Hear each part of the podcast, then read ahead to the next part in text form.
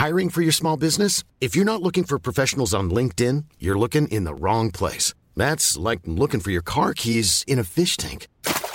LinkedIn helps you hire professionals you can't find anywhere else, even those who aren't actively searching for a new job but might be open to the perfect role. In a given month, over 70% of LinkedIn users don't even visit other leading job sites. So start looking in the right place. With LinkedIn, you can hire professionals like a professional. Post your free job on linkedin.com slash people today.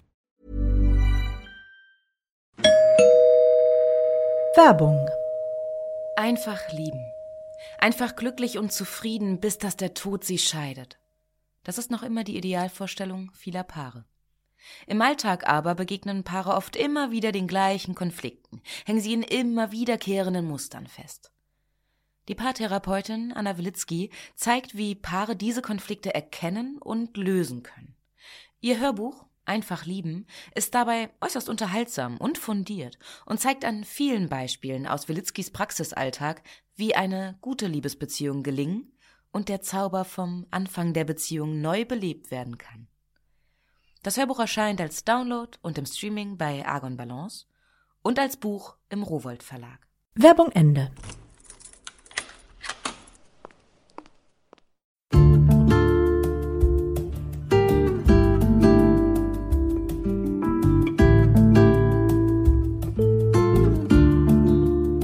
Hallo und herzlich willkommen zur neuen Folge von Einfach ganz Leben, dem Podcast für bewusstes Leben. Ich bin Jutta Ribrock, Redakteurin, Sprecherin, Moderatorin. Ich spreche unter anderem auch Hörbücher für Argon Balance.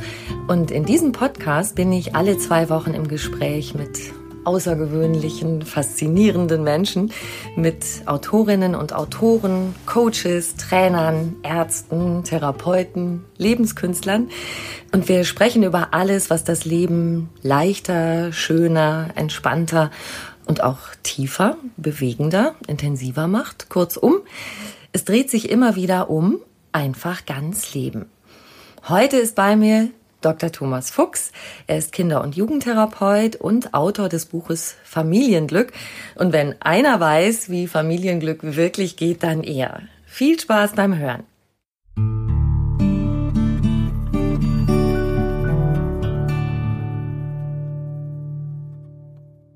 Lieber Thomas, herzlich willkommen. Hallo, liebe Jutta. Ich möchte dir gleich mal verraten, was uns verbindet. Du hast das Buch Familienglück zusammen mit Jens Korsen geschrieben. Ich habe euch dabei unterstützt, das zu verfassen. Ich habe außerdem auch noch mit vielen von meinen Mama-Geschichten dazu beigetragen, als Mutter von zwei Töchtern. Da hattet ihr auch jede Menge Stoff zu bearbeiten und Fragen, die ich selber hatte. Und du hast mal gesagt, du wünschst dir, dass das Buch Familienglück so eine Art Must-Have wird. Muss man haben. Jeder, der Kinder hat oder Kinder bekommen möchte, sollte das lesen. Dann gibt es jede Menge glückliche Kinder und auch jede Menge glückliche Eltern. Denn mit uns Eltern fängt ja alles an. Ja, das würde ich ja heute noch sagen und äh, mir auch bis heute wünschen. Ähm, ich habe eigentlich immer gesagt, als äh, niedergelassener Kinder- und Jugendtherapeut, ich werde nie ein Erziehungsbuch schreiben.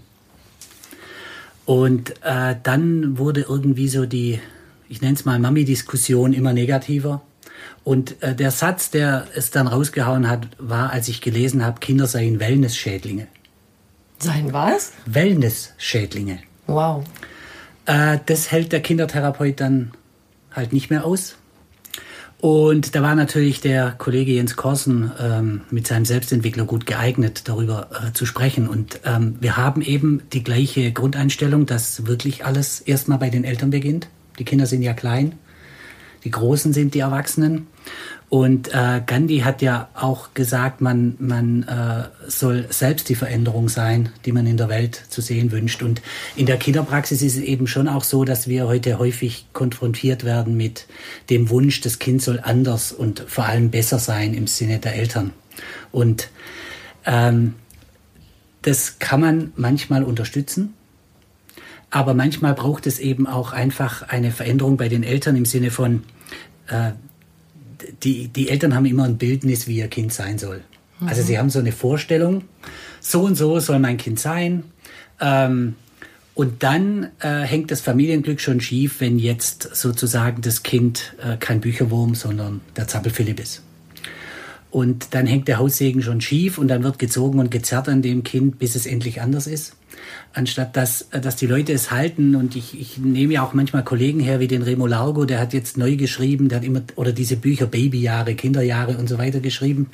Ähm, äh, sehr bekannter Schweizer Kinderarzt und der jetzt als Abschlussbuch das passende Leben geschrieben hat. Mhm. Und der sehr darauf äh, eingeht, dass Eltern doch eigentlich danach schauen sollen, was ist das passende Leben für mein Kind und nicht, was wünsche ich mir äh, von meinem Kind und wie soll es sein. Und es wird so lange gezogen und gezerrt, bis es so ist, wie es die Eltern gerne hätten. Ja.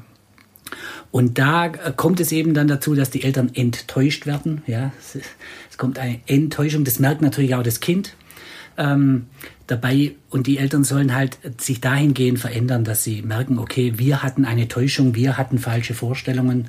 Äh, das Kind hat das Recht, anders zu sein, als wir es uns vorstellen. Natürlich gibt's Regeln und Grenzen, aber, aber man muss ähm, einfach auch bereit sein, das Kind in dem zu unterstützen, was, was das Thema des Kindes ist.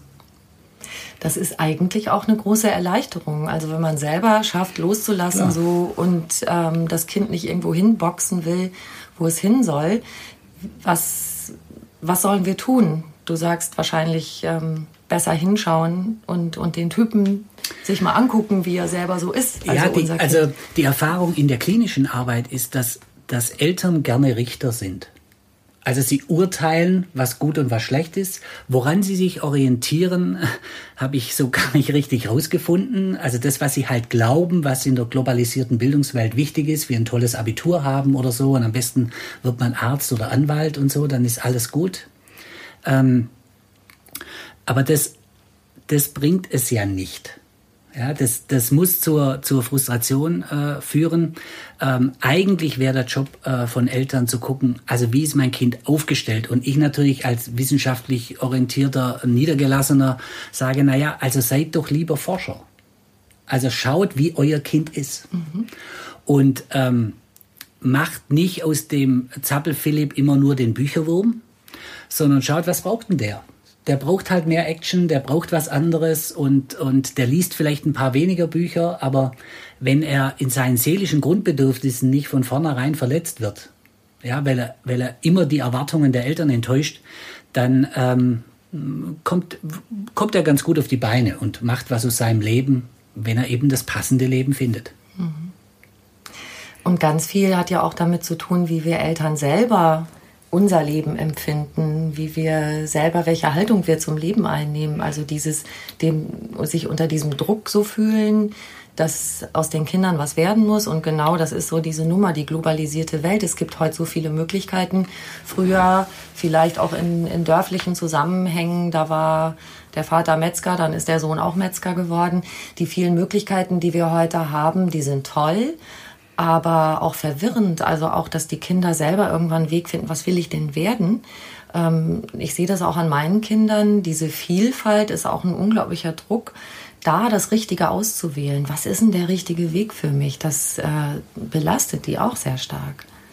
Ja, wobei ich denke, Kinder würden sich leichter tun, wenn sie eben nicht davor 15 oder 20 Jahre gehabt haben, wo sie immer das Gefühl hatten, ich bin falsch oder ich bin nicht okay oder nicht so, wie es meine Eltern äh, gerne hätten, ja, sondern ähm, die, die merken dann doch eh, dass es die Eltern vielleicht anders, äh, gern anders gehabt hätten. Aber es reicht doch dann, ähm, wenn sie das später feststellen. Und, und äh, so lang wird ihr, ihr Selbstwertgefühl einigermaßen gewahrt und, und äh, die, den Eltern wird mal deutlich, dass es doch Kopfkino ist, wenn sie da ständig bewerten, wie ein Kind sein soll ähm, weil sie denken, dass man in der, in der globalisierten Bildungswelt harzen wird, ja, wenn man kein gutes Abitur hat. Das ist ja ein, ein äh, Jens Korsen äh, nennt es immer den Quatschi.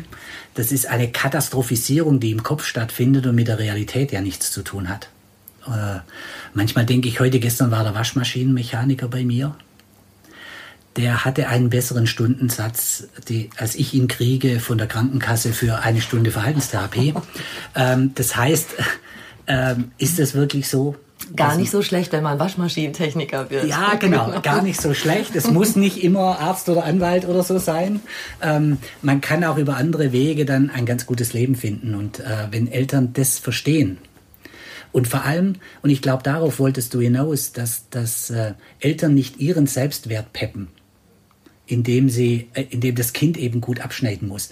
Wir, ich bin auch systemischer Familientherapeut und wir nennen das eine Hierarchieumkehr. Normalerweise sind die Eltern ja für das emotionale Erleben des Kindes verantwortlich und Kinder kriegen eben in diesem Du bist nicht okay Modus immer das Gefühl, nein, also äh, ich bin halt doch nicht okay und äh, sie werden dann dafür verantwortlich, sie müssen leisten, sie müssen abliefern, damit Mama oder Papa sich gut fühlen können und sich auf die Schulter klopfen können, Mann, bin ich eine tolle Mama. Deswegen hilft es einfach, wenn Eltern gesunde Erwachsene sind und ihren Selbstwert woanders her beziehen und auch sagen können, ich bin trotzdem eine tolle Mama, auch wenn mein Kind jetzt nicht so super in Sport oder Schule performt. Fangen wir doch noch mal bei den ganz Kleinen an, also dass wir von Anfang an alles richtig machen. Dann kommt so ein kleines Knäuel auf die Welt. Und wie, wie kommen wir da gut rein? Das ist ja auch erstmal so, uh, nichts ist mehr wie es war.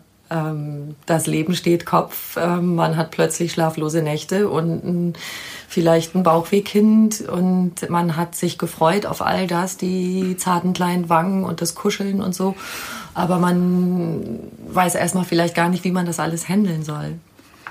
Ja, also das, da, du hast recht, da fängt's ja schon an. Also die, die Jungeltern, mit denen ich gearbeitet habe, und das fällt eigentlich noch in meine Studienzeiten, da hatte der Professor mal die Idee, also wir machen jetzt keine Wickelkurse, sondern Elternschule, weil wir einfach wissen, äh, dass, dass Eltern, also das war interessant, wenn man das wissenschaftlich erhebt, dann wissen junge Eltern natürlich, dass Kinder schwierig sein können und dass die nachts schreien und manchmal nicht essen und nicht schlafen und so. Äh, aber die denken immer, das sind die Kinder der anderen. Ja, und dann kommen ihre auf die Welt und dann passiert natürlich das äh, Unumgängliche, dass auch dieses Kind mal Fieber kriegt, dass auch dieses Kind mal zahnt und auch, dass dieses Kind mal nachts schreit. Ähm, und, und dann wachen sie auf. Oh, die kleine Prinzessin macht uns nicht nur glücklich, ja, sondern äh, das bedeutet auch Belastung. Und auch in der Paarbeziehung ändert sich ja ganz viel.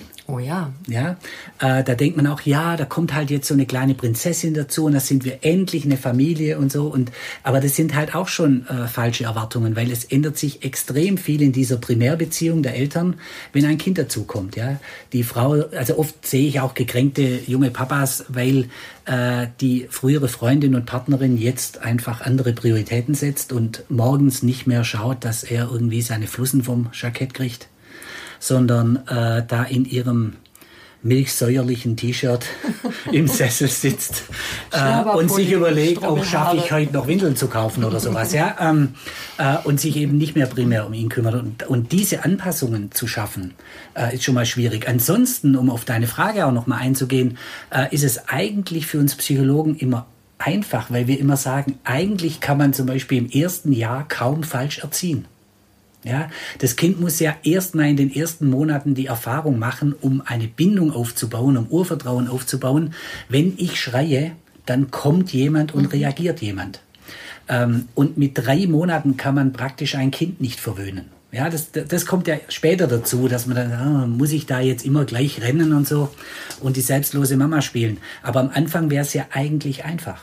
Wir, wir müssen erstmal das Bindungsbedürfnis äh, des Kindes bedienen, weil Menschen, und das vergisst man ja auch manchmal in der globalisierten Bildungswelt, äh, das sind erstmal, also Menschen sind Bindungsmenschen. Ja, Beziehungsmenschen. Und die brauchen eine zuverlässige Reaktion, damit sie andocken können, damit sie, weil auch Bindung ist die Grundlage nachher von Erziehung und so weiter. Das muss funktionieren. Und, und ich denke, das ist eigentlich einfach, dass man nämlich einfach konsequent auf das Kind reagiert. Und das ist ja auch im Buch Familienglück so ein ganz, ganz zentraler Punkt als ein Grundbedürfnis, dieses Bindungsbedürfnis. Ja. Wenn wir die Grundlage legen, ganz am Anfang, dann ist schon mal ganz schön viel gut. Ne? Ja, also am Anfang äh, geht es eigentlich fast nur um dieses Grundbedürfnis. Ja? Und erst in der weiteren Entwicklung um, um die drei anderen seelischen Grundbedürfnisse, die wir damals als Fundament des Hauses des Familienglücks definiert haben. Also am Anfang einfach ganz viel umarmen. Genau. Liebkosen, wenn das Kind genau. Hunger hat. Stillen. Genau. Diese ganzen vielleicht noch Scheinbar ein paar kleinen Sachen. Fingerspielchen, vielleicht noch ein bisschen singen ähm, und einfach konsequent reagieren, wenn das Kind äh, sich alleine fühlt, wenn es Hunger hat. Dann sind wir eigentlich schon gut aufgestellt. Du hast das gerade schon angesprochen. Das, das Buch Familienglück ist eigentlich aufgebaut wie ein Haus. Ein Fundament, vier tragende Säulen, das Dach. Und kannst du das so ein bisschen beschreiben, was so diese wichtigsten Elemente sind, dass das Glück auch bei uns einzieht in dieses Haus? Ja, ich fange ich fang einfach an dem Fundament mal an. Da, da haben wir einfach äh, nichts Neues erfunden, sondern während sich äh, Psychotherapeuten in der Welt äh, über unterschiedlichste, in unterschiedlichsten psychotherapeutischen Schulen, also egal ob jetzt Psychoanalytiker nach Freud oder Tiefenpsychologen oder Verhaltenstherapeuten oder systemische Familientherapeuten immer streiten, wie man bestimmte Störungen lösen kann, äh, ist es eben so, dass sie relativ einig sind, welche seelischen Grundbedürfnisse müssen denn erfüllt sein, damit ein Kind seelisch gesund groß werden kann. Und äh, das erste mit Bindung hatten wir und das äh, finde ich auch nach wie vor das Wichtigste. Aber es gibt eben andere, wie zum Beispiel Selbstwerterhöhung. Das heißt, äh, Kinder wollen Erfolgserlebnisse haben, wollen ähm, auch was gut können. Ja, äh, dazu gehört auch nicht alles abgenommen zu kriegen, so, ja, äh, sondern einfach das, das Erleben, ich kann was gut. Und da sind Kinder halt oft äh, angewiesen auf ihre Eltern. Das geht ja nicht so leicht. Ja, weil sie brauchen da oft Hilfe äh, dazu und vor allem äh, muss man Abwertung vermeiden. Ja, das, ähm, und das passiert ja schnell. Also wenn wir dann sagen, du mit deinen zwei linken Händen oder so, ja, geh mal weg da. Oder, oder wenn das Kind von der Schule heimkommt und sagt, ich habe in Mathe eine 2 und der Papa fragt, und wer hat eine 1? Also da haben kindliche Seelen Das einfach keine. Schutzschicht. Äh, Da fängt eben die Kränkung schon an und damit die Kränkung des Selbstwertgefühls. Und dann gibt's eben noch dieses Grundbedürfnis äh, Kontrolle. Das klingt ein bisschen mechanistisch. Aber das geht auch ein bisschen in eine ähnliche Richtung, weil es geht darum, dass das Kind das Gefühl haben muss, es kann eine Situation beeinflussen. Es kann das eigene Leben beeinflussen. Ähm, also sprich, wenn ich mich zum Beispiel anstrenge, bin ich besser, wie wenn ich mich nicht anstrenge. Aber das Ergebnis hat was mit mir zu tun und kann durch mich beeinflusst werden. Das ist ja auch die Kernbotschaft an die Helikoptereltern, die das ja eigentlich äh, fast nicht zulassen. Und das vierte ist eigentlich ein einfaches Grundbedürfnis, das heißt Lustgewinn oder Unlustvermeidung. Es geht einfach darum, dass das Kind auch Spaß haben soll und nicht nur dauernd äh, was machen soll, was keinen Spaß macht.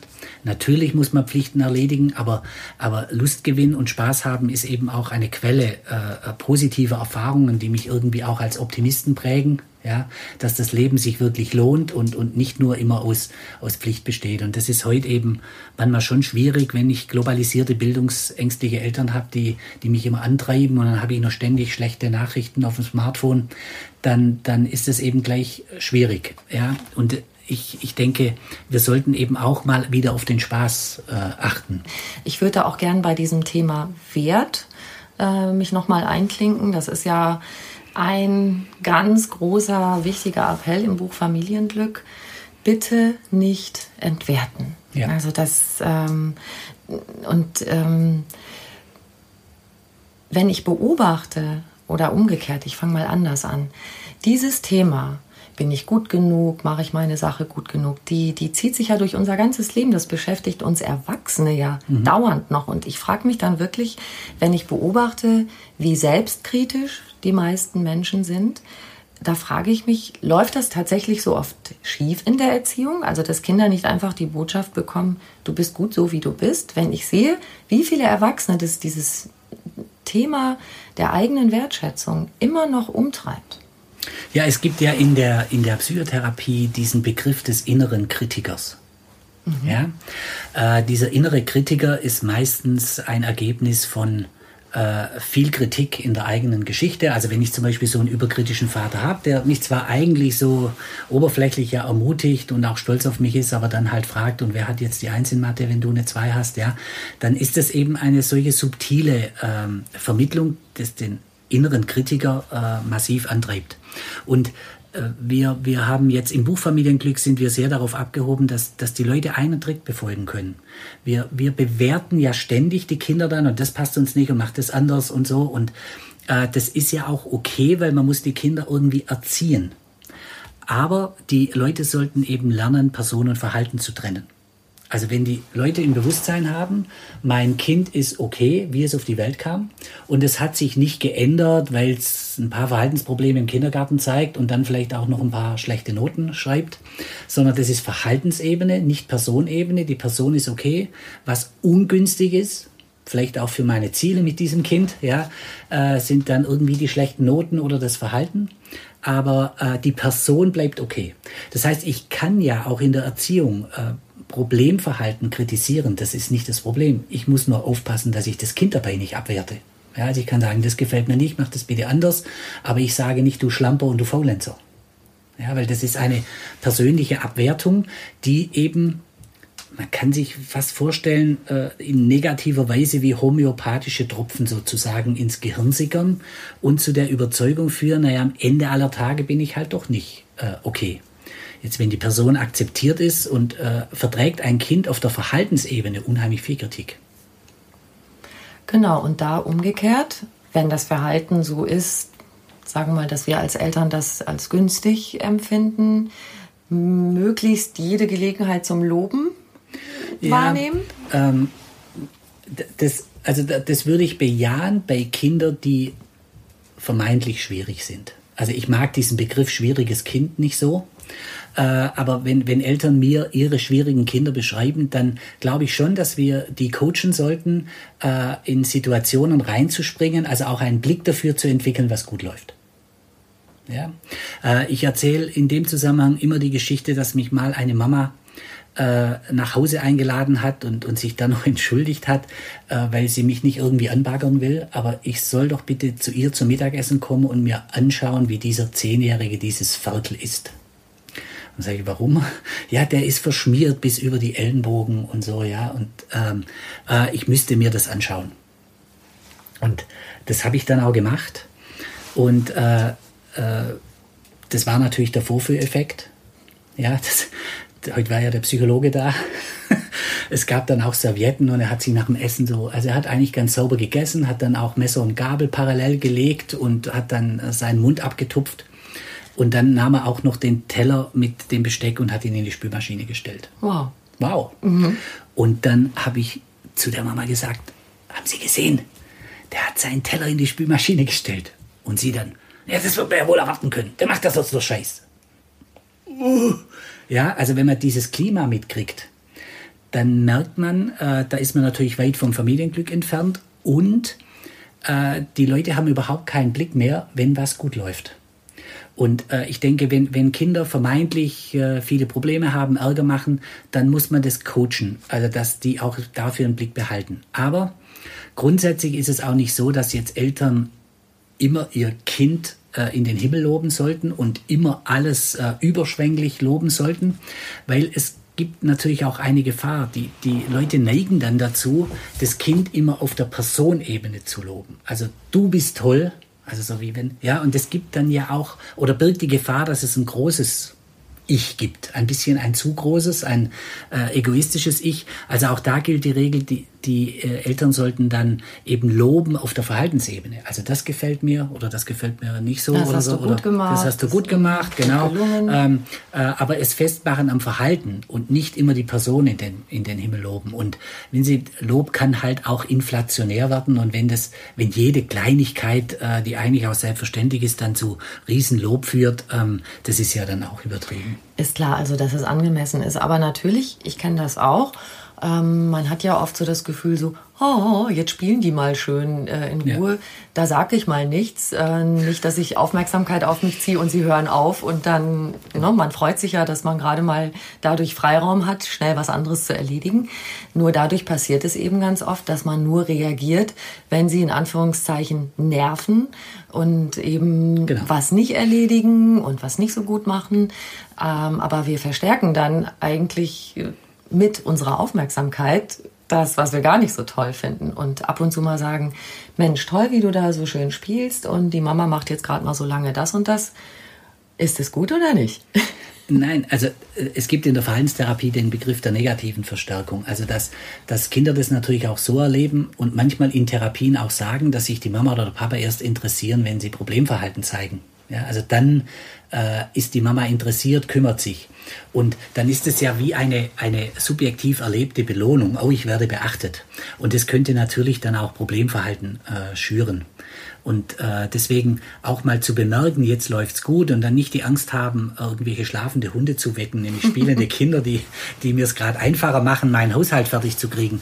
Äh, also da, da, das ist nicht äh, zu empfehlen, sondern das muss man dann auch mal bemerken. Ich finde super, wie ihr hier spielt oder äh, schön, dass du dich gerade so alleine beschäftigst. Das hilft der Mama und so. Das, das ist schon auch was, was, wo man einen Blick dafür behalten soll.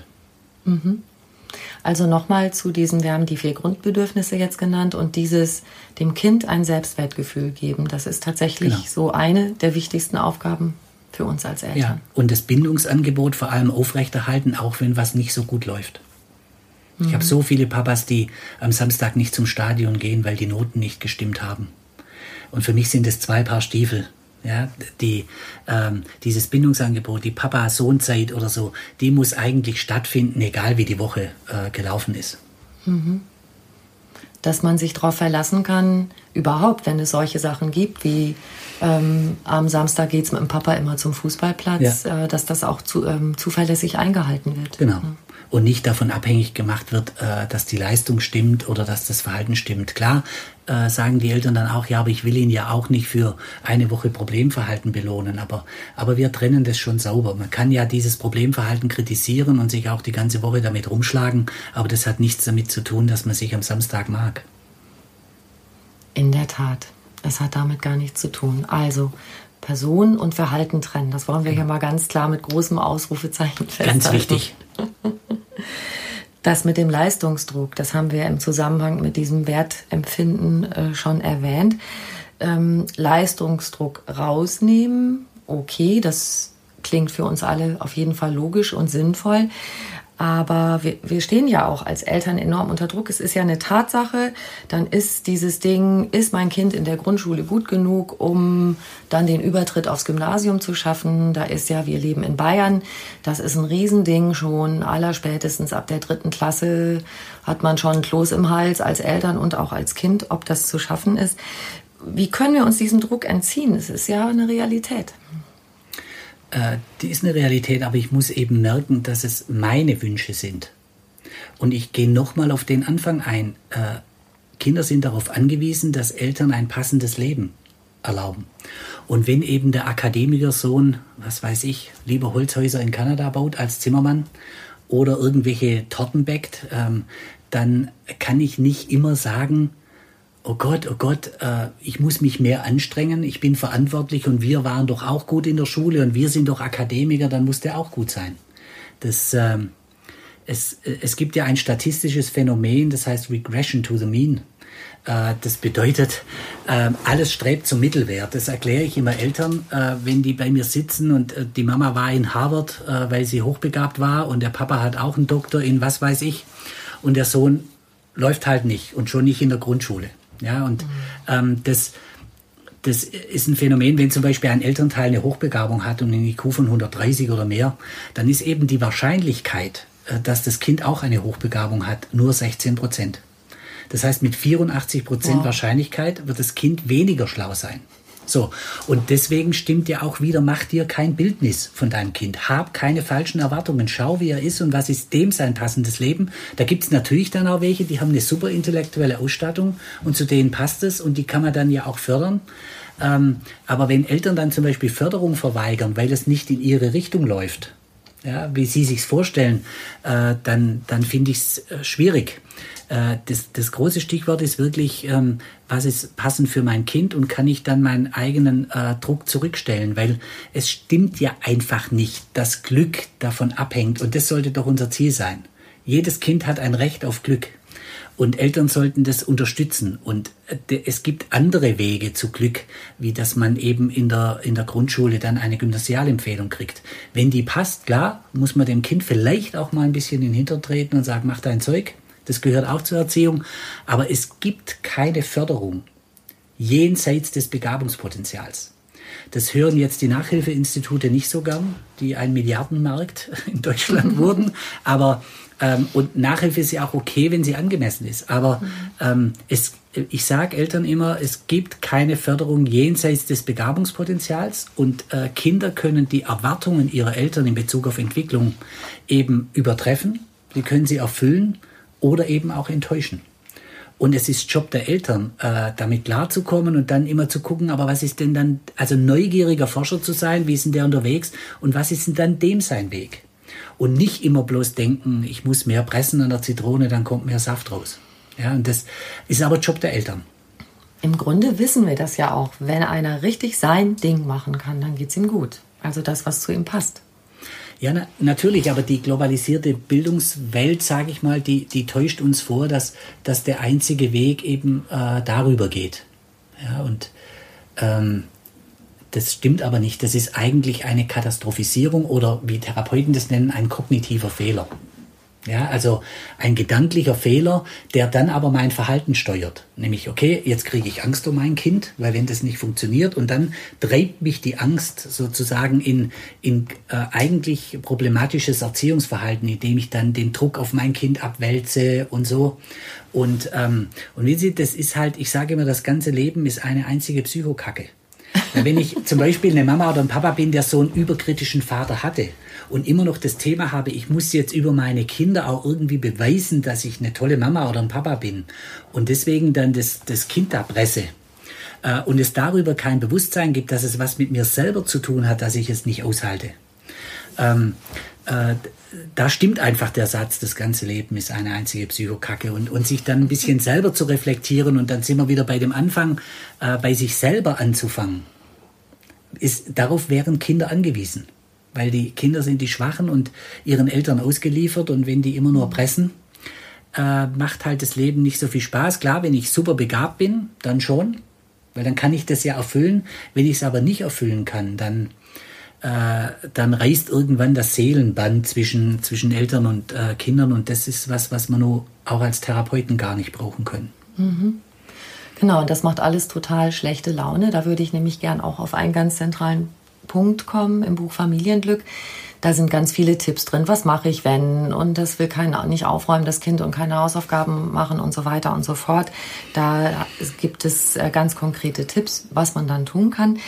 Aber so die Klammer von allem, jenseits aller Einzelsituationen, ist ja eine ganz, ganz wunderbare Grundidee, nämlich wenn die Stimmung stimmt, klappt vieles wie von selbst.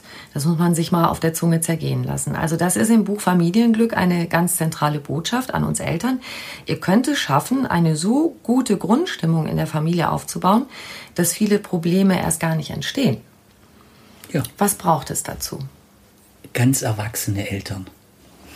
Ja, okay. Das ist ähm, ja eben eben Eltern, die die äh, das eben nicht das erfolgreiche Kind brauchen, um sich selber gut zu fühlen. Sie brauchen eine intakte Ehe sozusagen, ja, also ähm, dass sie auch nach ihrem eigenen äh, Glück streben.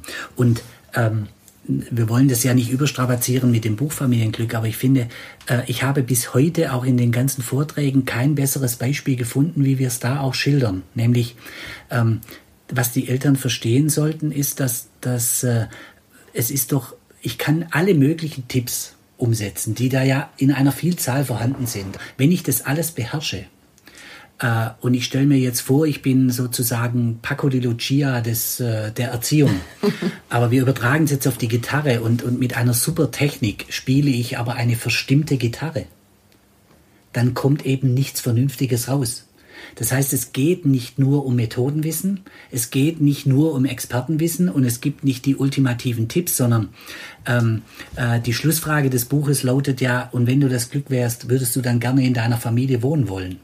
Und deswegen ist es für uns so ein zentrales Stück. Die Gitarre muss gestimmt sein und für die Stimmung sind die Eltern verantwortlich. Und wenn die dauernd verstimmt sind, weil sie äh, falsche Erwartungen ans Leben und dann eben auch ans Kind haben, dann kann es eben nicht mehr funktionieren. Und ähm, das ist eben unser Los als Eltern. Äh, man merkt ja, je mehr man darüber spricht, was es eigentlich für eine Verantwortung und für eine Aufgabe bedeutet, Eltern zu sein, auf die man ja ganz wenig vorbereitet wird. Ja, und ähm, es ist einfach schwer im Alltag mit den Anforderungen äh, im Job und als Eltern und, und vielleicht auch noch in der Großfamilie oder wo auch immer oder in der Nachbarschaft, dann einfach die Stimmung immer hochzuhalten. Aber letztendlich haben wir äh, keine andere Chance. Es, äh, Jens Kossen sagt ja immer, es gibt kein Sauwörter. Es gibt nur H2O, das vom Himmel fällt. Das heißt, auch da die Bewusstsein zu haben, wie bewerte ich eine Situation. Und es nicht damit äh, zu verwechseln, wie es die Realität ist. In, bei meinen Patienten gibt es so viele Mamas, die immer sagen, meine Familie ist ein Sauladen. Und dann sage ich immer, nein, da haben sie eine Täuschung. Ja, äh, ihre Familie, also die allermeisten Familien, in, mit denen ich dann in Kontakt bin, die sind kein Sauladen. Das ist der normale Wahnsinn was die jeden Tag erleben, ja, mit Kindern, weil wer, wer ein Auto kauft, steht im Stau und wer Kinder hat, hat Ärger. Wenn Eltern in, in, äh, in das Elternsein hineingehen und das wissen, dass wer Kinder hat, hat Ärger. Und dann denkt, ja, äh, der darf schwierig sein, ich falle deswegen nicht vom Stuhl. Und äh, das habe ich mir auch so vorgestellt.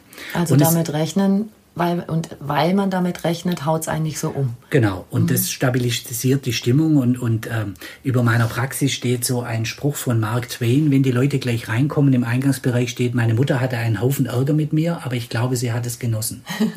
ja, das, ja, und ich sage, da sind manche Eltern ja empört und dann sagen, sie müssen es ja nicht genießen. Aber diese Haltung verstehen, das ist für Kinder unheimlich beruhigend. Ja, und dann, dann müssen sie nicht äh, so sehr mit Problemverhalten oder, oder, oder vor allem Ängste kriegen, weil sie nicht so funktionieren, weil sie gesunde Eltern haben, die, die das aushalten. Das ist so, dann wird das Nestgefühl echt für ein Kind. Und, ist, und deswegen ist die Stimmung so wichtig. Also nicht so viel ärgern, ähm, mehr lachen, ja, weil da gibt es eine neurologische Rückkopplung ins Gehirn. Ja. Also das schafft auch bessere Stimmung. und das Leben nehmen, wie es ist. Ja, und mhm. keine falschen Erwartungen haben, weil wer Kinder hat, hat Ärger. Es gibt mhm. noch einen anderen Satz aus dem Buch, das, äh, ich weiß gar nicht, ob ich es zusammenkriege, aber äh, mit Kindern sitzt du manchmal im Leben auf dem Thron und manchmal bist du die Kloschüssel. Okay, ja, das ja? stimmt. Das äh, ist im Leben mit Kindern so und es ist besser, wenn man das vorher weiß. Dann lass uns noch mal zurückkommen auf die Struktur. Jetzt haben wir eben gesagt, das äh, Haus des Familienglücks hat ein Fundament mit diesen Grundbedürfnissen. Ja. Und dann haben wir gesagt, okay, und dieses Haus hat vier tragende Säulen. Kannst du uns die kurz beschreiben? Ähm, also Säule 1 haben wir genannt, die Einzigartigkeit des Kindes akzeptieren und stärken, stärken. Ähm, das das ist eigentlich das, was wir schon abgehandelt haben, ähm, wo wir darauf hinweisen, Eltern habt kein Bildnis, habt keine falschen Erwartungen, dann werdet ihr auch nicht so enttäuscht. Ja? Äh, achtet auf euer Denken, äh, also auf den Quatschi, der dann immer euch voll labert, dass das alles noch in der Katastrophe endet. Ja?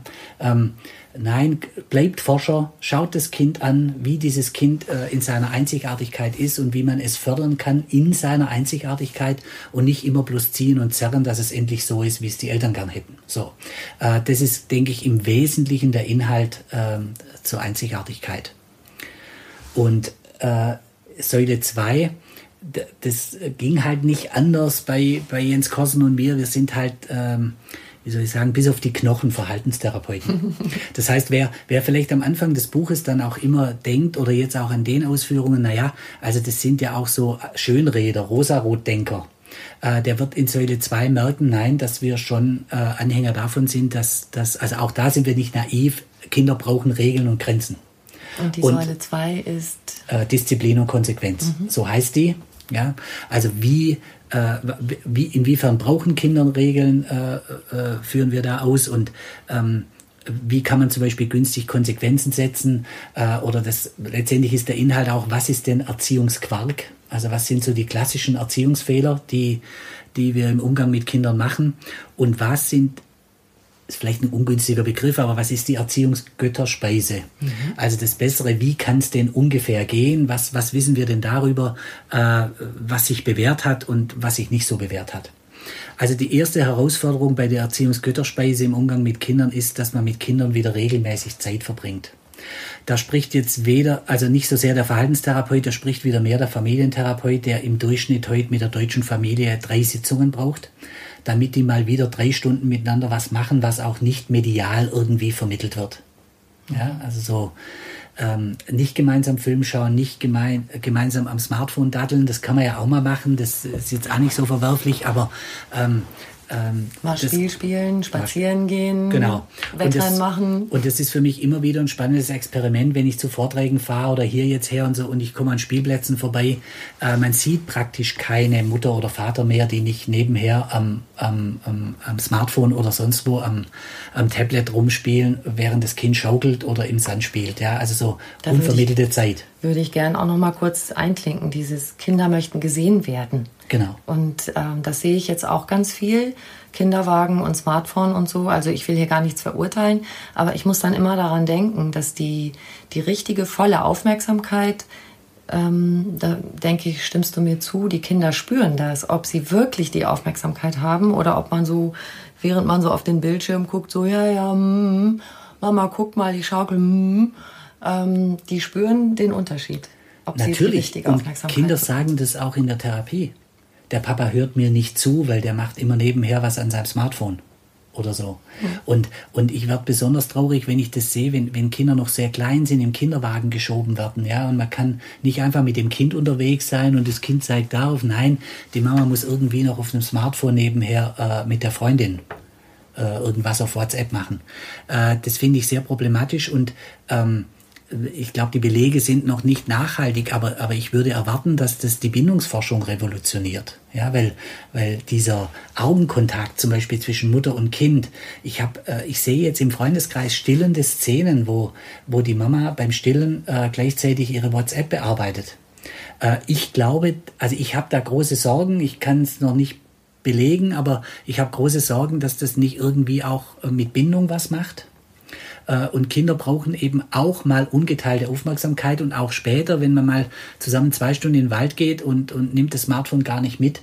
Das wäre so eine, so eine ungeteilte Aufmerksamkeit äh, die würde ich wieder wichtig finden. Und da sagen Leute immer, ja, wir haben nicht so viel Zeit.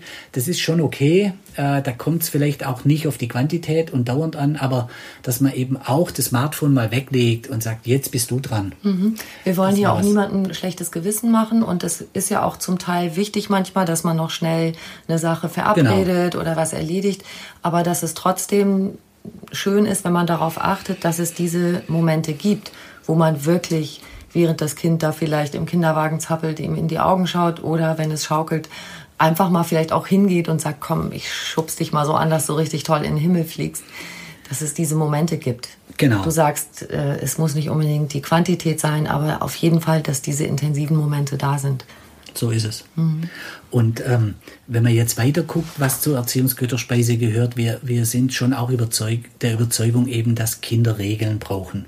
Ja, ähm, das ist ja immer wieder in Diskussion und äh, Eltern sagen auch immer wieder, wenn ich, wenn ich äh, irgendwelche Chats anschaue oder, oder ähm, wo die sich eben austauschen über ihr Mama- oder Papa-Dasein, ähm, dass das nach wie vor immer wieder diskutiert wird, ob mhm. Kinder äh, äh, Regeln brauchen, weil man bricht ihnen doch das Ich und die sollen Persönlichkeiten mit großem Selbstwert haben und man will ihnen doch nicht das Rückgrat brechen. Also immer mhm. wieder die Diskussionen, die wir schon Ende der 60er Jahre in der Hippie-Zeit hatten. Ja. Ist ja auch eine Gratwanderung. Ne? Ist wie, viel, ja auch, wie viel Willen drücke ich auf genau. Äh, und was ist angemessen? Das, das ist ja auch äh, äh, wirklich schwierig, ähm, aber es, es macht keinen Sinn, darüber zu diskutieren. Klar brauchen Kinder Regeln, weil es ist auch eine Erleichterung für Kinder es sind mal Leitplanken. Also wir, wir dürfen uns ja nicht vorstellen, dass Kinder irgendwie kleine Erwachsenen im Taschenformat sind und sonst gleich ticken, sondern die kommen ja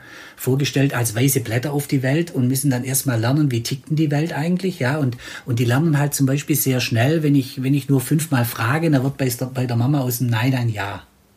Ja, und das nenne ich dann immer, das ist die Erziehung zur Nervensäge. Ja, also da muss ich mir mal ein Bewusstsein haben und, und äh, ähm, äh, aber wichtiger wäre wär einfach mal diese Grundakzeptanz, ähm, äh, dass Eltern auch das Recht haben, ein paar Regeln aufzustellen. Ähm, der Willy Brandt hat ja mal gesagt, naja, also Familie oder Demokratie darf nicht so weit gehen, dass in der Familie abgestimmt wird, äh, wer die Eltern sind. Okay. Ja, ähm, man kann ja äh, schon auch äh, Familienkonferenzen machen, wie wir es auch im Buch vorschlagen, wo man dann mal bestimmte Dinge diskutieren kann und Kompromisse finden kann. Aber ich meine, ich sehe jetzt Eltern, die diskutieren darüber, ob Kinder morgens in die Schule gehen, weil man ihnen nicht das Ich brechen will. Ja, und ähm, ja, das ist unglaublich, welche, welche Ausmaße das, äh, das annimmt. Oder, oder gerade beim Smartphone gibt es eine extreme Unsicherheit darüber, was darf ich denn und wann verletzt sich die Intimsphäre eines Kindes, wenn ich ein, in ein Smartphone schaue. Und das ist für mich eine tägliche Diskussion, dass Eltern zum Beispiel eine Unsicherheit haben, ähm, wenn ich den Verdacht habe, äh, dass, dass mein Kind irgendwie in Mobbing involviert ist äh, mhm. äh, von anderen, darf ich dann bei einer Zwölfjährigen ins Smartphone schauen. Und Was sagst du dazu? Und ich sage immer, ich kann das gar nicht verstehen, wenn ich jetzt so durch die Lande fahre, dann höre ich oft ja auch von den Kolleginnen und Kollegen die Interviews im Radio, die alle sagen, das ist ein No-Go, das geht gar nicht. Ich kann das überhaupt nicht nachvollziehen. Mhm. Ähm, du also, findest, man, man sollte das tun, um sein also Kind wenn, damit zu unterstützen? Ich habe zumindest das bei meinen eigenen Kindern auch klar so eingeführt, dass mich das alles nicht interessiert, wie die da in ihrer WhatsApp-Sprache miteinander kommunizieren und dass ich natürlich da die Intimsphäre respektiere. Wenn ich aber als Vater bei einer Zwölfjährigen den Eindruck habe, die wird gemobbt oder mobbt, ähm, oder es werden verbotene Filme, Videos runtergeladen oder was weiß ich, dann mache ich mir ein Bild davon. Dann lass uns noch ein, zwei Punkte von der Erziehungsgötterspeise angucken, damit äh, so eine Situation hoffentlich nicht entsteht. Ja, also wir, wir, wir sehen das eben bei der Götterspeise wie eine, wie eine Hierarchie. Ja? Also erstmal muss grundsätzlich äh, Beziehung weiter gepflegt werden mit, mit regelmäßiger gemeinsamer Zeit, die eben nicht ständig medial vermittelt wird. Und wir sollten den Konsens haben, dass Kinder halt ein paar Regeln brauchen und dann aber auch wieder keine falschen Erwartungen. Nur weil ich Regeln eingeführt habe, äh, ähm, funktionieren die ja noch nicht, sondern Kinder sind auf der Welt, um Regeln zu testen, ja, ja. Und zu gucken. Und deswegen gehört zur Götterspeise eben auch, dass ich mich darauf vorbereite, was sind denn angemessene Konsequenzen. Und da gibt es eben auch so ein paar Grundregeln, wie dass Konsequenzen eigentlich sofort gegeben werden sollen, weil Kinder für ihre Entwicklung oder für den Lernprozess eigentlich eine enge zeitliche Kopplung brauchen. Ja, und wenn, wenn ein Vater halt sagte, ja, dann gehen wir eben an den, in den Pfingstferien nicht in den Cluburlaub, ja, dann bringt es eben gar nichts kurz vor Weihnachten, weil das interessiert das Kind wenig. Es braucht eine enge zeitliche äh, Kopplung. Die Konsequenzen sollten sofort gesetzt werden und auch eigentlich am besten sofort ähm, äh, umgesetzt werden. Also da gibt es so eine Regel oder ähm, sie sollten natürlich richtig dosiert sein. Und vielleicht noch der letzte Tipp zu den Konsequenzen. Ähm, also man muss sich halt immer auch überlegen, was dient wirklich der Entwicklung des Kindes. Also äh, wenn, wenn zum Beispiel ein Kind jetzt kein sozialer Star ist, eh nie zum Kindergeburtstag eingeladen wird, eher ein Außenseiter ist, dann bestrafe ich ihn doch nicht mit einem Verbot von Fußballtraining. Ja, weil das ist doch eine soziale Lerngelegenheit, da ist er in einer gleichaltrigen Gruppe, sondern da muss ich mir halt eine andere Konsequenz überlegen. Und so gibt's eben, wie es für Regeln Regeln gibt, gibt's für Konsequenzen irgendwie Regeln, die man äh, vielleicht berücksichtigen sollte und, ähm, und die aber sich dann auch einfach trauen. Ja, und wenn die, wenn die Dosierung stimmt und die zeitliche Kopplung stimmt äh, und es nicht mit anderen Entwicklungsaufgaben wie ich werde ein soziales Wesen kollidiert, äh, dann sind wir ja auch schon ein Stück äh, weiter. Ja, also das sind so die wesentlichen Dinge. Wir äh, äußern uns dann auch noch äh, bei der Erziehungsgötterspeise zur alten Auszeit, weil, wenn Sie, wir, wir, es ist ja so, äh, was passiert denn in Familien, wo es Regeln gibt, die verletzt werden und dann werden Konsequenzen gesetzt und trotzdem werden sie nicht eingehalten. Das sind ja die Momente, wo Kinder Schaden nehmen. Also weil, weil dann werden Eltern so hilflos, dann schreien sie rum, es motzt sie dann sozusagen. Äh, sie werten das Kind ab, du Schlamper, du Faulenzer, und ich hab dir doch gesagt äh, und so. Das heißt, dann finden genau diese, diese Abwertungen statt, die, die wir nicht wollen. Ja? Oder ein Kind wird sogar geschlagen. Und es ist auch ähm, was komisches. Eltern denken dann immer, ja, aber der hat sich auch so blöd verhalten und jetzt hat er halt eine gefangen. Und dann denken die immer, sie korrigieren damit Verhalten. Das ist aber psychologisch betrachtet nicht so, weil Schlagen bedeutet immer, wir sind auf der Personebene und nicht auf der Verhaltensebene. Schlagen ist immer eine persönliche Abwertung fürs Kind. Und das haben wir ja vorher schon gehabt, dass, dass es eben eigentlich eine Trennung von Person und Verhalten braucht und dass die Person immer okay ist aber wenn man schlägt, dann ist man eben äh, auf dieser Personebene. Das ist eine tiefe Demütigung. Richtig, das ist eine tiefe Demütigung. Und wir haben, hier haben wir genügend Studien, dass Geschlagene eben wieder schlagen, mhm. obwohl sie sich was ganz anderes vorgenommen haben. Ähm, und das, das geht halt einfach gar nicht. Und da empfiehlst du diese kurze Auszeit. Genau, dass die dann, äh, das klingt in Vorträgen immer so witzig, ähm, weil wir schlagen dann immer zum Beispiel die Auszeit im Gästeklo vor. Ja, oder im Elternschlafzimmer. Ja, hat nicht jeder, genau. Äh, dann nehmen wir das Elternschlafzimmer. Warum? Weil wir haben halt auch Angst vor versehentlicher Verstärkung. Also wenn das Kind dann in seinem Zimmer spielen kann, ähm, dann, dann wird es ja vielleicht für Problemverhalten wieder versehentlich verstärkt, was wir Verhaltenstherapeuten nicht wollen. Und deswegen sagen wir nein, dann lieber in die Auszeit, weil das uns Gelegenheit bietet, nachzudenken, runterzukommen. Ja, und auch das Kind kann runterkommen. Und ähm, das haben ja die Hippies, da hat man das eigentlich wieder aufgehört, weil die gesagt haben, ja, man kann das der Kind auch mit seinen negativen Gefühlen nicht irgendwie allein äh, im Raum lassen. Mhm. Aber das, äh, das hat sich eben nicht bewährt, weil diese Situationen dann ohne die Auszeit zu Krisensituationen geführt haben, wo dann letztendlich die Schädigung für das Kind und seine seelische Entwicklung größer war wie die Auszeit. Weil die Auszeit ist einfach eine klare Grenze ja, ähm, und hilft beiden wieder runterzukommen und einen Neuanfang zu finden. Und ähm, äh, deswegen sind wir heute wieder so, wenn dann die ganzen Regeln mit Konsequenzen nicht mehr funktionieren, dann muss man halt auch mal eine Auszeit finden und, und damit eine klare Grenze setzen. Ähm, das ist was, was dann eigentlich der Familie und auch wieder der Stimmung hilft. Damit haben wir die Säule Disziplin und Konsequenz gehabt und die dritte Säule, da sind wir bei der Stimmung, oder? Genau, da sind wir bei der Stimmung. Also ähm, wenn du schon gut Gitarre spielen kannst, spiel sie nicht verstimmt, ist auch gleich besser. Das haben wir, denke ich, jetzt auch genügend erläutert äh, und dass es eben Job der Erwachsenen ist, die Stimmung ähm, hochzuhalten, weil man dann auch keine falschen Erwartungen hat und weiß, dass man mit Kindern manchmal Ärger hat und dass das einfach stressiger ist und ähm, äh, solche Dinge. Und, und die vierte Säule, äh, das haben wir dann genannt, das Seelenband erhalten, weil wir einfach äh, drin haben wollten, ähm, also wie bleibt man denn auch im Entwicklungsverlauf eines Kindes irgendwie seelisch verbunden? Also Kinder werden ja dann immer öffentlicher.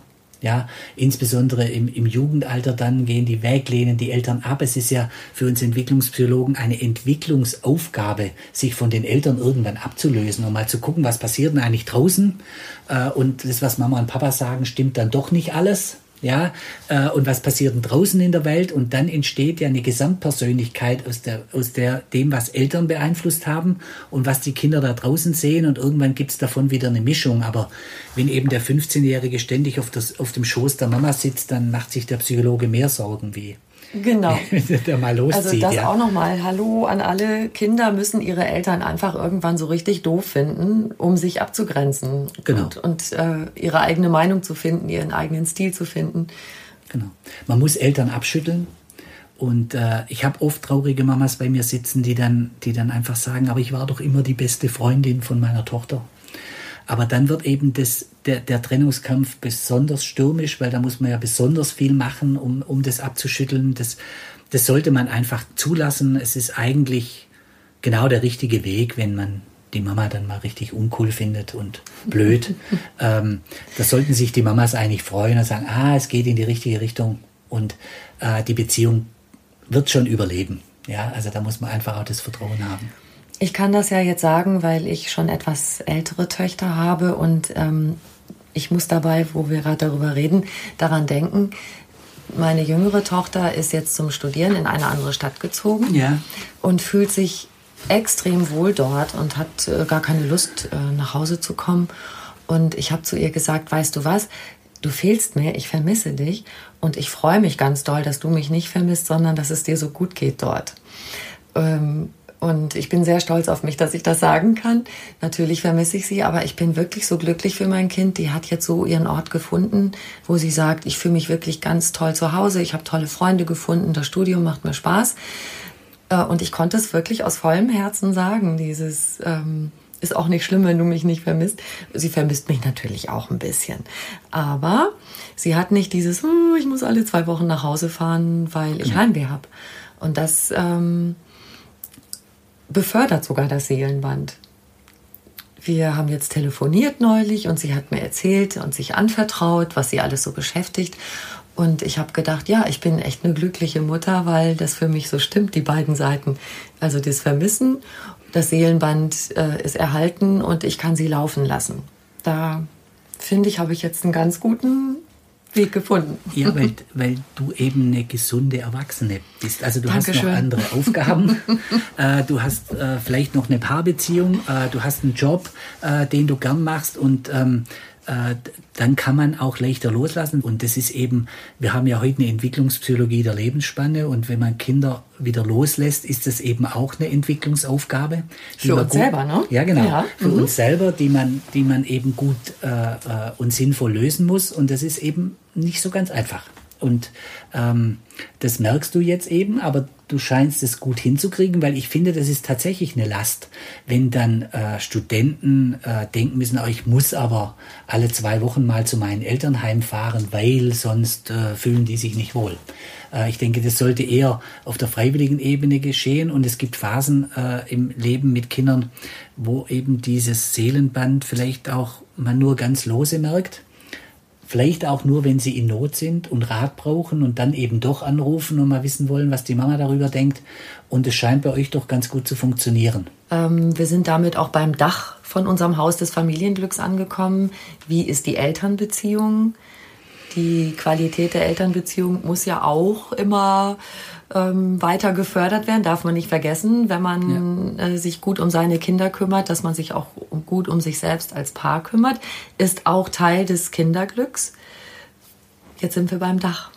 Ja, ähm, das, also ich will jetzt da keine Klischees aufmachen, aber, aber ich will vielleicht Trends schildern, die wir äh, klinischen Familienpsychologen eben äh, dann erleben. Also vorher habe ich ja schon erwähnt, also die Leute sind dann manchmal ein bisschen naiv, was, was sich tatsächlich in der Primärbeziehung äh, der Eltern ändert, wenn ein Kind dazukommt. Also dann haben wir wieder diese enttäuschten Erwartungen und es ist doch nicht mehr so toll und man kann nicht mehr ständig mit Freunden in den Biergarten gehen und man ist abends zu müde, um als Paar miteinander zu reden oder noch was zu machen. Ähm, äh, das, das ist mal das erste Phänomen. Und, äh, und es sind jetzt klischeemäßig erstmal die Männer, die da so gekränkt werden. Ja, also die, die, äh, die Freundin oder Partnerin ist nicht mehr allein für einen selber da, sondern man muss das teilen und dann, dann poppt bei denen irgendwie auch schon das Kind-Ich auf und sie sind ein bisschen gekränkt und irritiert, sage ich mal. Weil sie nicht mehr so im Mittelpunkt stehen. Weil sie nicht mehr so im Mittelpunkt stehen, ja. Und und bei den Frauen ist es eher so die Seite, die gehen dann natürlich da äh, in, verbunden, symbiotisch verbunden mit ihrem Kind auf, was ja auch äh, richtig ist. Und, und wenn die dann im weiteren Verlauf aber auch vergessen, dass, dass die Primärbeziehung eben auch gepflegt werden muss. Da sind ja beide dann letztendlich dafür verantwortlich. Aber wenn, wenn der Mann dann schon beleidigt ist, ja, und, und, oder die Frau das vergisst, dann kommt eben so ein Wurm in den Apfel. Und dann über die Jahre haben sie immer mehr Diskussionen über Erziehung und, und dann merke ich auch, dass, dass es mehr ums Recht haben, anstatt um Kompromisse geht. Ja, und dann, also so das Beispiel, äh, die, die Frau äh, fühlt sich eigentlich vom, vom Mann ausgenutzt oder nicht, nicht gut unterstützt, weil der ist die ganze Woche nicht da und sie versucht die Kinder zu erziehen und er kommt dann am Wochenende und verwöhnt die, ja, und sie wirft ihm das dann vor und, und er sagt aber dann, ja, aber du bist ja fast zwanghaft, da muss man die Kinder ja schützen und so, immer dieser Drill und dann haben die immer mehr Diskussionen. Und, und das ist eben die Kunst, sich da nicht aus den Augen zu verlieren, in Kommunikation zu bleiben, also sich auch füreinander interessieren, weil selbst die Mamas, die zu Hause bleiben, machen einen harten Job und, und wenn sie oder Teilzeit arbeiten und mittags zu Hause sind, dann sitzen die nicht immer im Kaffeekränzchen oder lassen sich die Fingernägel lackieren, ja. Und, und die, und die Frauen, das ist gut zu wissen, dass, dass die Firmen heute auch kein Vergnügungspark mehr sind für die Männer. Ähm, also die hauen nicht einfach ab von zu Hause und, und lassen einen mit dem, mit dem Chaos zu Hause allein. Äh, sich da im, im Blick zu behalten und in der Kommunikation zu bleiben, das, das würde Scheidungen verhindern, ja, äh, die wir dann eben leider auch manchmal erleben und, und wo ich mich dann eben als als familiengerichtlicher Gutachter drum kümmern muss und was ich da halt manchmal lese, macht dann überhaupt keinen Spaß mehr. Mhm. Im Grunde sind das ja totale Basics. Das Verständnis füreinander bewahren. Wir sind ja. in einer veränderten Situation. Zuhören. Wie fühlt sich das für dich an? Und im Gespräch bleiben. Ja. Wie können wir das handeln, dass es uns beiden gut geht? Genau. Nicht die stille Erwartung und dann ärgert man sich, dass der andere das aber irgendwie anders macht. Also dieses, sagen wir, das ist so ein ganz zentraler Punkt auch, wie wenn ich dich richtig verstehe, bleibt in Kommunikation, redet miteinander, wie es, wie es euch geht damit. Genau. Und dafür muss man natürlich auch sich ein bisschen Zeit freischlagen, dass diese Kommunikation auch stattfindet. Ja, sich interessieren, wie war, wie war dein Tag, Liebling? Ja, mhm. und, ähm, und weil ich äh, auch der Überzeugung bin, ich kenne ganz viele Modelle, die super funktionieren. Also wir müssen ja auch nicht immer negativ sein. Und es gibt nicht das Modell. Ähm, es muss aber möglich sein, für eine Frau arbeiten zu gehen. Und dann muss der Mann mal sein Ich und sein Ego zurückstellen und sagen, das ist im Interesse äh, unserer Kinder, unsere ganz, unseres Familienglücks, dass, dass wir Kompromisse finden. Aber es ist genauso okay, wenn, wenn eine Frau zu Hause bleibt ähm, und sagt, ja, okay, mir macht es so Spaß mit den Kindern. Und die Innigkeit, also wie war dein Tag, Liebling? Also wirklich die Innigkeit äh, der Liebesbeziehung, die auch aufrechterhalten. Nicht nur wir verständigen uns darüber, wie es uns gut geht, sondern das ist ja auch noch so ein Ding. Also äh, Zärtlichkeit, Sex und so weiter, das äh, nimmt ja auch häufig ab, wenn, wenn die Kinder so stark im Mittelpunkt stehen. Ja, ja. Also Eltern haben ja zwei Tiefpunkte, nämlich wenn die Kinder Säuglinge sind, also sehr klein sind und dann auch noch mal in der Pubertät. Ja, ähm, und es geht ja eigentlich um das Projekt, wie, wie schaffen wir es, äh, die Kinder groß zu kriegen, ohne dass äh, unsere Innigkeit, unsere Zärtlichkeit und unsere Paarbeziehung untergeht. Ähm, und da muss man manchmal schon ganz schön emotional, sozio-emotional begabt sein, um das zu schaffen. Das ist nämlich echt eine, eine Herausforderung. Ja, weil man, weil man dann so in seinen Modus kommt, in seinen Überlebensmodus und, und, äh, da, und das sieht man ja auch, wie viele Ehen dann am Ende aller Tage scheitern, weil man das eben nicht geschafft hat. Natürlich gibt es noch andere Gründe, warum man sich auseinanderlebt, aber, aber das ist einer der wesentlichen äh, äh, Gründe, warum, warum dann Familienglück am Ende äh, zerbricht.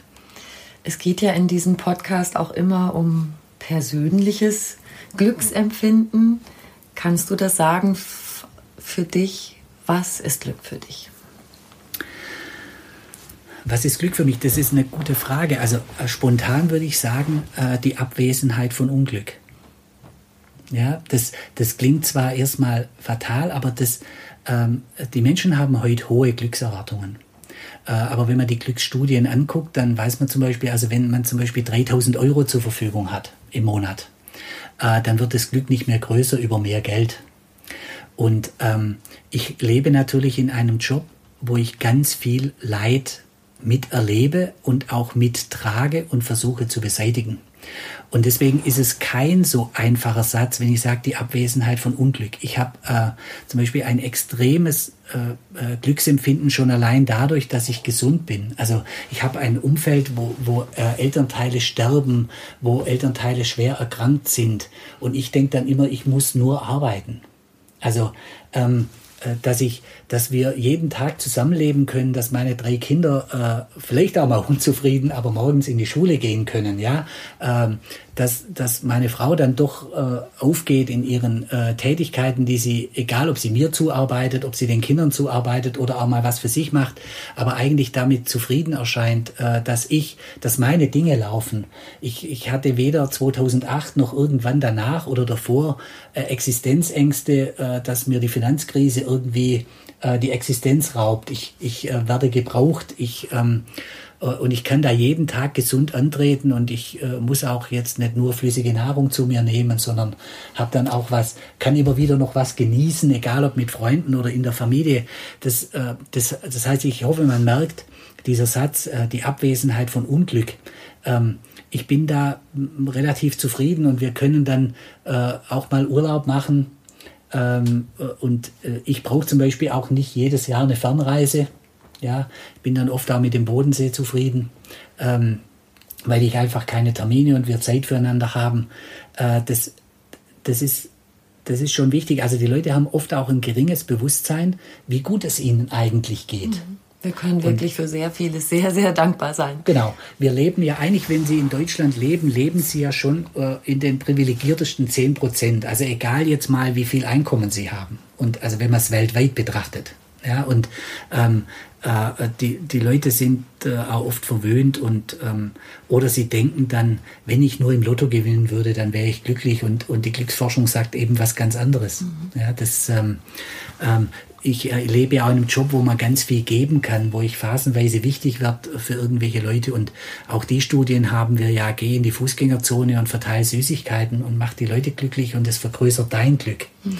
Ähm, und äh, da fühle ich mich total privilegiert, dass, dass äh, Kinder, Jugendliche, Familien sich öffnen, äh, auch in Intimsphären gucken lassen. Ähm, äh, und man kann wieder mehr Glück herstellen, mehr Zufriedenheit herstellen, Störungen behandeln. Mein, mein Kernschwerpunkt sind ja tatsächlich die Behandlung von, von klinischen Störungen und, und als Kinder- und Jugendtherapeut ist man privilegiert, da ist man in der Regel so viel erfolgreicher wie bei Erwachsenen. Mhm.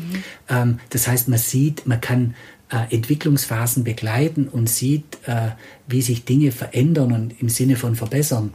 Ähm, klar scheitert man auch mal, aber, aber das ist, eigentlich hat man eine hohe Erfolgsrate und und das ist ja, ich fühle mich total privilegiert und will auch mit niemand tauschen. Also ich habe für mich das passende Leben und den passenden Beruf.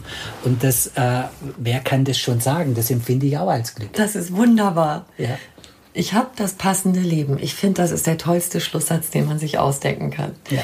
Dr. Thomas Fuchs, ein glücklicher Mensch.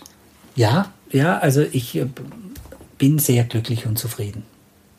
Wunderbar. Vielen Dank. Ich danke für das Gespräch, hat Spaß gemacht.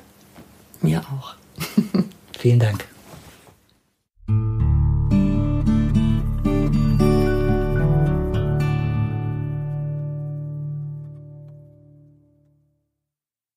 Und noch viel mehr Tipps und Anregungen für einen bewussten Lebensstil und alles rund um die Themen Achtsamkeit, gesunde Ernährung und Work-Life-Balance findet ihr auf einfachganzleben.de. Und weitere Podcasts gibt es auf podcast.de argon-balance.de. Ihr könnt diesen Podcast überall hören, wo es Podcasts gibt und dort auch kostenlos abonnieren. Alle zwei Wochen gibt es eine neue Folge und ich freue mich, wenn ihr wieder reinhört. Es lohnt sich immer. Ciao.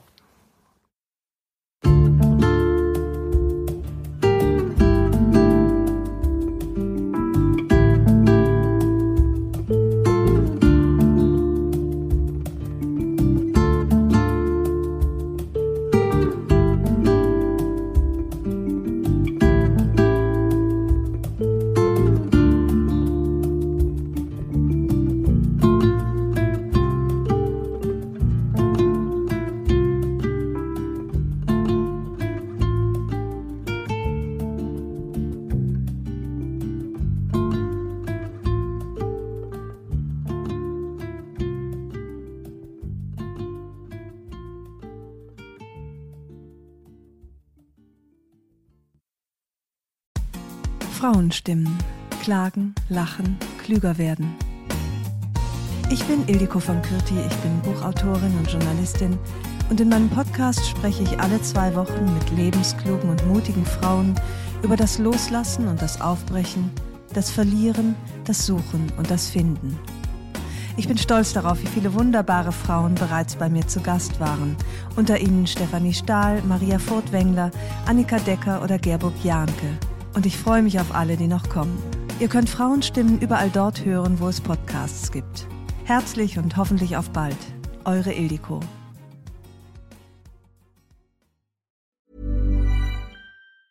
Ever catch yourself eating the same flavorless dinner three days in a row?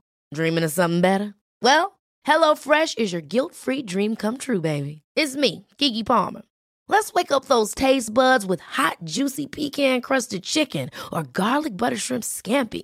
Mm. Hello Fresh. Stop dreaming of all the delicious possibilities and dig in at HelloFresh.com. Let's get this dinner party started.